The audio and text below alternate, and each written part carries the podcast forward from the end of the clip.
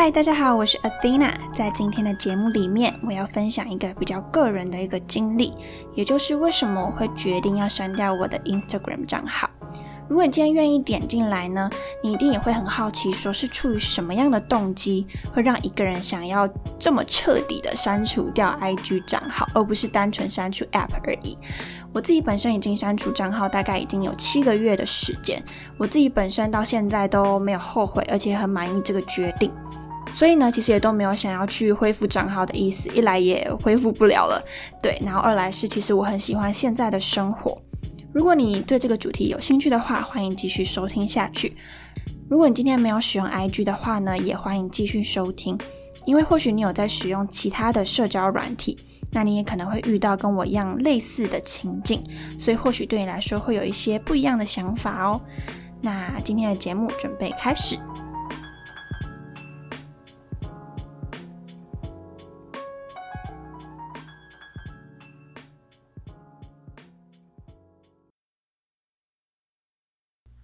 那一开始想要先跟大家分享我使用 IG 的一个历程。我自己本身是在三年前左右开始使用 IG 的，所以也使用了两年多的时间，也蛮久的。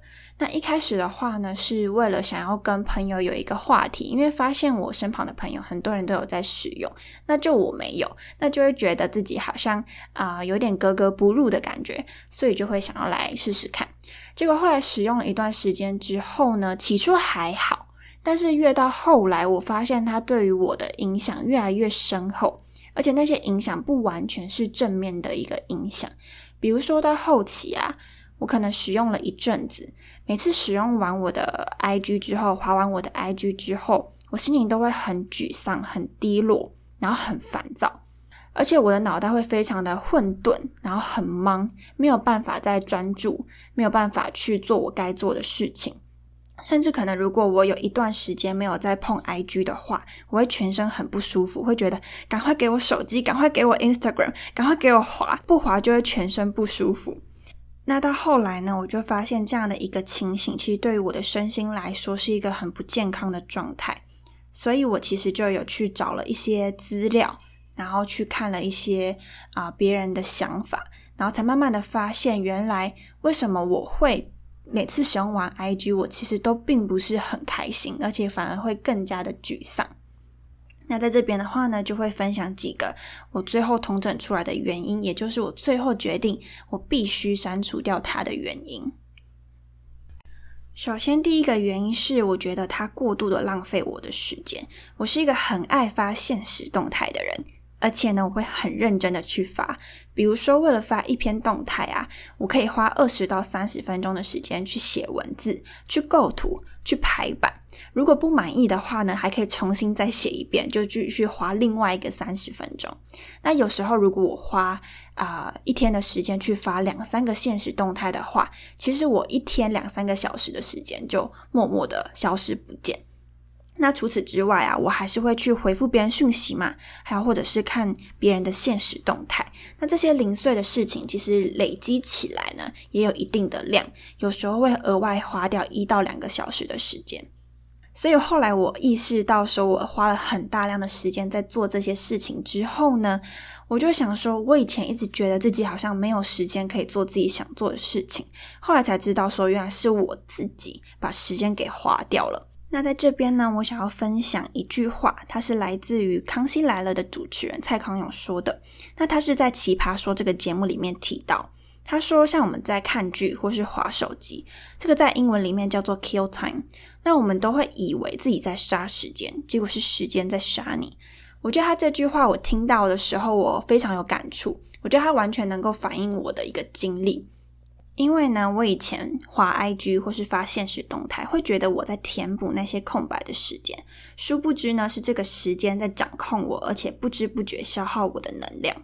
第二个呢，是失去自我肯定的能力。我觉得 IG 啊，它有一个强大的能力，就是它可以满足个人想要被大众关注跟关怀的欲望。在现实动态中，它有一个啊，叉叉人已观看的字样。或者是说，你点开通知，你也会收到讯息去通知你说，已经有多少个人点击天文的爱心。这两种功能呢，它都有一样的魔力，就是它可以满足人的内在需求，透过发送贴文和现实动态来获得别人的关注。获得别人的关注，这固然是没有问题的，但久而久之，我发现我的每一步、每一个举动、每一个发文，都是为了获得他人的注意以及关注。如果别人给予鼓励，我就会很开心；如果别人忽略掉，我就会非常的难过。我这才发现，说原来 IG 这样子的一个环境，会让我的心理越来越不健康。因为在这样子的环境下，我会忘记如何给予自己肯定，甚至我无意间的去允许别人评断我的自我价值。举个例子来说，有的时候我或者是别人都会发说：“诶，我今天穿这样子好看吗？我今天这样子漂亮吗？”然后请大家投票。那我在这个请大家投票这个过程，其实我本身是希望大家投漂亮的嘛。透过大家来投漂亮呢，来可以确立我自己是真的很漂亮。但老实说，回到根本，我的漂亮需要别人来认可吗？完全不需要嘛。如果你的一个漂亮，你的一个自我价值要由别人的肯定来去做一个确定，来去断定的话，那久而久之，自己会越来越活在别人的期待里面。而且也会忘记如何欣赏自己，去肯定自己。其实本身就是一个很漂亮的人，不需要别人来去给予你肯定。那在这边呢，我想要补充一个我自己在前几天看到的一个研究，一个心理学的研究。那在那个研究里面，他说，如果我们因为发生好的事情，我们就因此非常快乐；发生不好的事情，我们就因此非常难过。在这种情况下，我们的情绪起伏是随着外在的事物有一个强烈的波动的话，只要你这个波动越高，你忧郁的指数也会是越高的。什么意思呢？举回刚刚发文的例子。如果今天呢，大家都说自己很漂亮，我就因此非常非常的开心；或者是今天有一个人说我不漂亮，我就因此非常非常难过，然后活在一个沮丧的世界里面。那其实，在这样的情形下，因为我的一个情绪是受到外在他人的眼光所牵动的，所以呢，我的忧郁指数是会比较高，我没办法真的很由衷由内而外的快乐。再来第三个呢，是我觉得 I G 的深色效果非常消耗精神。我觉得 Instagram 有别于一般的社交软体，它有丰富的深色画面，像是照片、影片啊，或者是缤纷的动画图。在这样长期接触深色丰富的一个画面呢，其实对于精神来讲，我觉得是一种啊有点负面的消耗。比如说，每次滑完 IG 的时候，都会感到非常的疲惫。虽然说 IG 它明明应该是要个消遣啊，但是却没有让我觉得变得更有能量，反而是变得更加的沮丧、更加的颓废、更加的无力。而且我还发现说，当我被多元的颜色、声音跟视觉的刺激养大胃口之后，我接下来要回来就是阅读书籍，或者是要专注做事情的时候，我的专注度其实已经大幅的降低。比如说，在以前我可以连续阅读两个小时不间断，而且精神都很好。到后来呢，我发现我只要读十五分钟，就会不自觉的神游，所以我专注力呢其实受到很大的影响。虽然透过 IG 我满足了我视觉上的刺激、听觉上的刺激，但我却失去了更宝贵的专注力。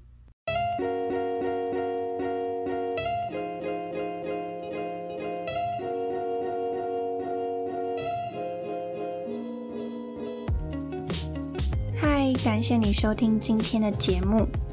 今天的节目呢，已经来到了第三集。我非常难以想象，就是当初决定要做 podcast 到现在，已经到了第三集了。那我接下来呢，也会继续的创作下去。如果你喜欢我的内容的话呢，欢迎在我们的节目里面。打新评分，并且留言。那留言的话呢，你可以跟我分享你很喜欢的主题是什么，那它对你有带来什么样子的感触？那如果你有想要听其他的主题，也欢迎在留言区跟我分享。除此之外，如果你想要给予我一些支持，也欢迎到我的方格子写作平台上面给予我一些赞助，让我有一定的支持，可以持续的创作下去。那我方格子写作平台的连接呢，会放在这一集的资讯栏里面，大家可以到资讯栏中去找到网址。那广告结束，接下来继续收听这集的节目。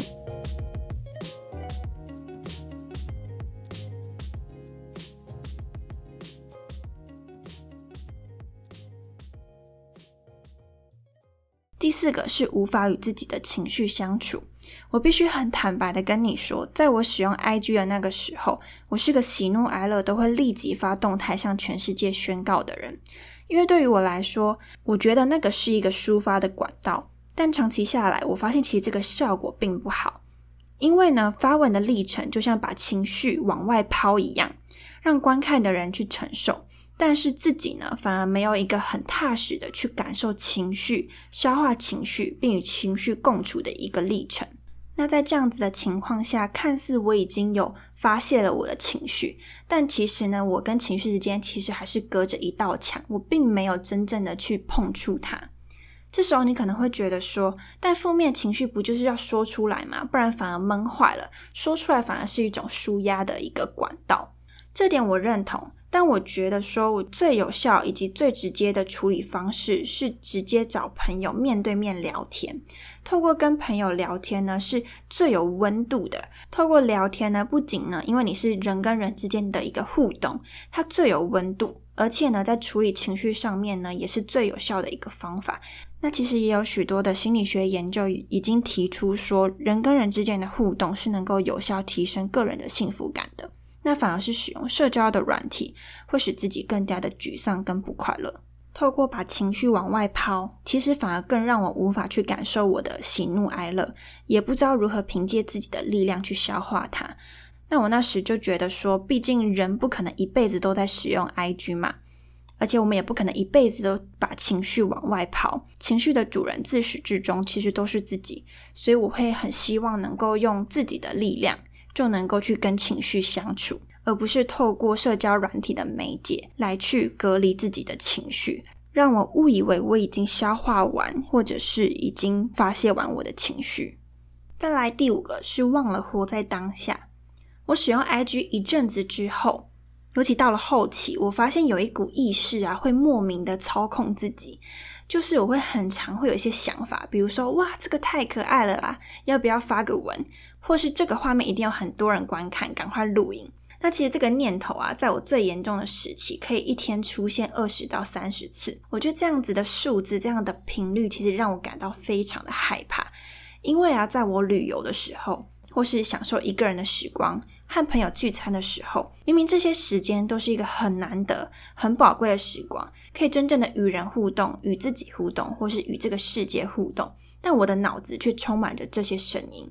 因为有这些声音，我发现我忘了享受当下人与人之间相处带来的幸福感，也忘了去感受自己跟环境的连接。这点让我觉得非常的可惜，而且我觉得不应该是这个样子。最后一个呢，我会过度的关注别人，最后迷失了自己。这边呢，我也想分享蔡康永的一句话，那也是跟你做个分享。他说：“朋友圈就像是人生的橱窗一样，你在里面布置了一个你想要让别人看见的自己。我唯一的建议就是，不要让它占掉你太多的心力，因为你最重要的还是面对你自己，而不是那个橱窗。”我觉得蔡康永的这一句话，其实令我感到非常的震撼，也是当时打醒我的一句话。我发现我每天会用两三个小时的时间，在虚拟的空间里面打造着自以为漂亮的橱窗，却发现剩下的时间，我在世界上呢，其实是一个很虚无的自己，很空的自己。因为在使用 IG 到后期啊，我发现我会花大把的时间在观看别人的世界，有时会羡慕，有时候会嫉妒。回到现实生活上呢，我会对我自己的一切感到不满，不管是课业、身材、样貌、生涯或是感情，都没有一点感到幸福的感觉，或是没有任何一个是感到满意的。当时的我情绪其实有一些愤怒，有时候会沮丧，大多时候还很厌世。但我每天其实还是日复一日的过生活。有时候啊，虽然生活会有一点点小快乐的事情，然后有小成就的事情，但这些呢，其实都不足以使自己由衷的快乐。那这也是一个我觉得影响蛮深的一个原因。当我活在别人的眼光下面，当我活在一个虚拟的空间里面，我其实没有办法很真实的活在这个现实生活当中。但我并不想要这样子一辈子。所以呢，这也是我删除账号的一个最关键的因素之一。我想要重新的认识自己，学会照顾自己的情绪，而且呢，学着跟自己相处。那以上呢，就是我最终决定删除掉我 IG 账号的原因。这边呢，可以简单的复习一下。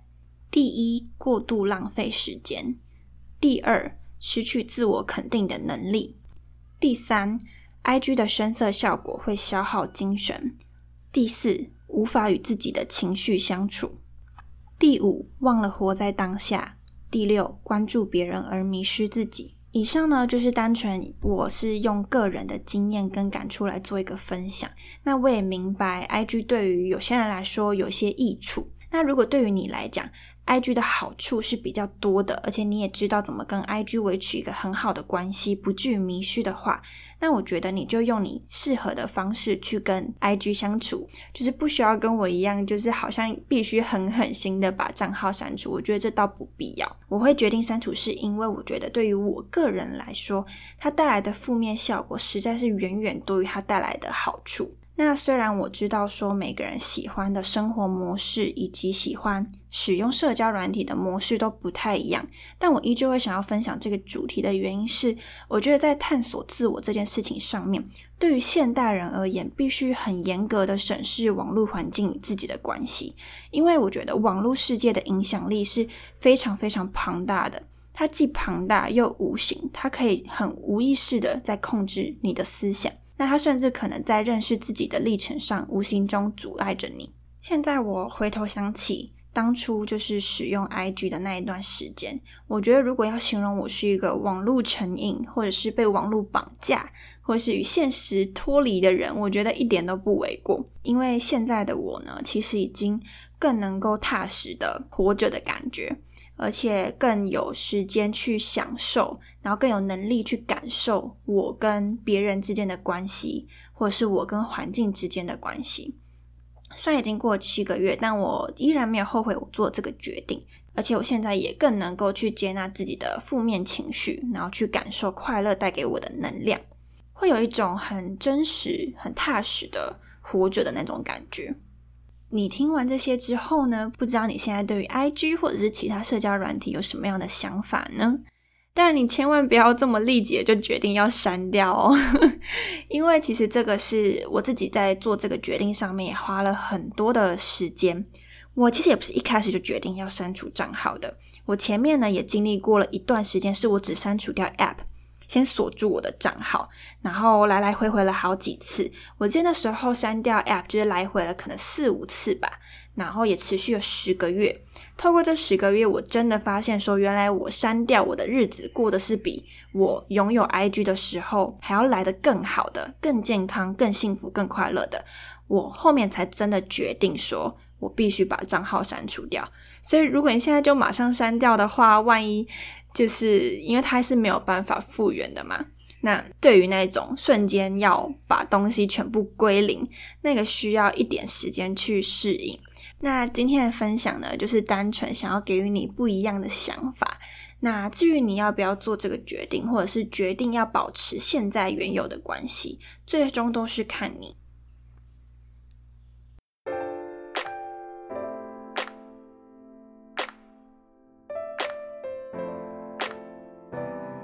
以上呢就是今天的节目。如果你喜欢我的节目的话呢，欢迎在 Podcast 或是 iTune 上面帮我打新评分，并且留言。除此之外呢，也欢迎你去分享给你有需要的朋友，让他们呢也能够收听这一集的内容。那我们下周见。